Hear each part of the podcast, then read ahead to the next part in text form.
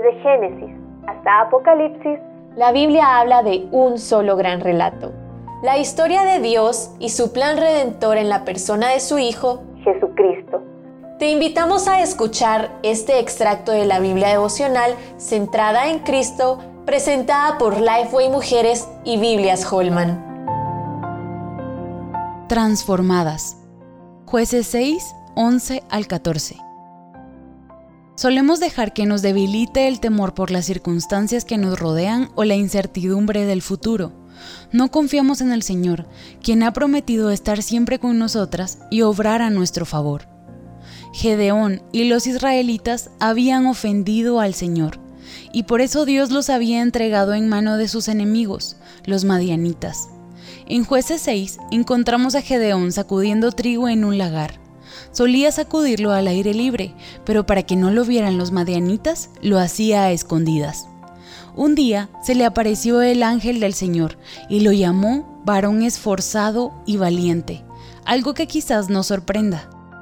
En el versículo 13 leemos que duda si Dios realmente era bueno y concluye que Dios los había desamparado. Dudaba de las promesas de Dios por todo lo que veía a su alrededor. ¿Dónde estaba el Señor que cuidaba de sus antepasados? El ángel no solo lo llamó valiente, sino también fuerte. Humanamente nos cuesta entender eso. Gedeón no parecía ser un hombre valiente ni de gran corazón ni espíritu. Dudaba mucho del plan del Señor. No era que Dios viera algo bueno en Gedeón como para que éste fuera líder y juez de Israel, sino que Dios sería quien lo convertiría en un guerrero valiente y fuerte para derrotar a sus enemigos. No sería su fuerza, sino la del Señor. Y cuando Gedeón empezó a dudar, el Señor le recordó quién era el que lo enviaba.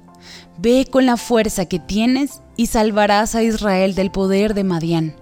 Yo soy quien te envía. Nuestros temores ya no tienen poder cuando fijamos nuestros ojos en Dios, que es todopoderoso y soberano. Él es más grande que nuestros temores y nuestras circunstancias y promete estar con nosotras tal como se lo prometió a Gedeón. En ocasiones dudamos del Señor y de su plan. Dios no necesita que seamos fuertes, Él es fuerte. La verdad es que somos incapaces para enfrentar las pruebas, pero nuestra confianza está en Él. De modo que si alguno está en Cristo, nueva criatura es. Las cosas viejas pasaron, he aquí todas son hechas nuevas. Segunda de Corintios 5:17. Ya que estamos en Cristo, su fuerza es la nuestra, su plan el nuestro.